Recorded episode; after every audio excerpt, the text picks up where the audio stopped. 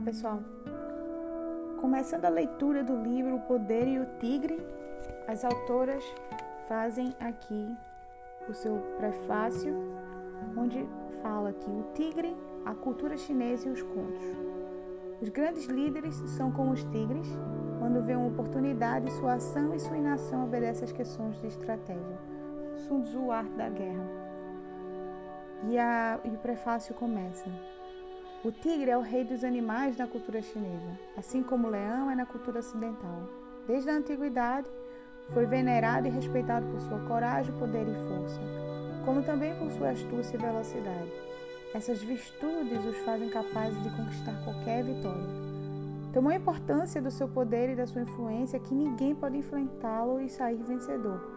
Além do tigre, o dragão, a fênix e a tartaruga compõem quatro criaturas da inteligência suprema. Na simbologia chinesa, o tigre e o dragão representam a dualidade da natureza e da consciência humana. Se conseguimos alcançar o equilíbrio entre essas duas forças, será possível viver em harmonia com o eterno. O tigre se relaciona também com a energia masculina, dotada de características competitivas e assertivas. Seu principal objetivo é marcar uma diferença por onde passar, deixar sua marca. O mundo dos negócios na história recente nutre-se dessa linguagem simbólica. Na década de 1990, Taiwan, Hong Kong, Singapura e Coreia do Sul eram chamados de tigres asiáticos.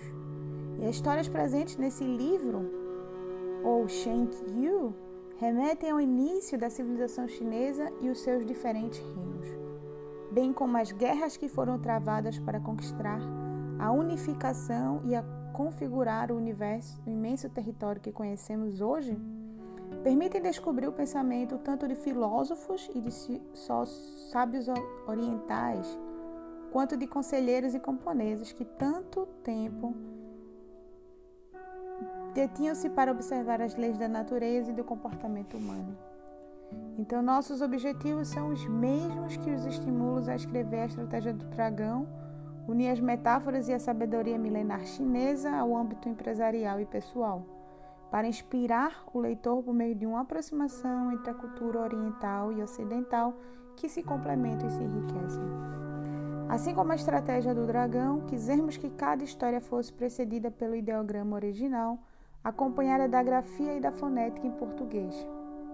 A sabedoria que esses textos encerram pode ajudar o leitor a avaliar o processo positivo e negativo de tomar decisões acertadas em empreendimentos e relacionamentos. Em cada um desses textos, a cultura chinesa encerrou-se um segredo. Estamos convidá-los a descobri-los. Anália Labate e Karina Gala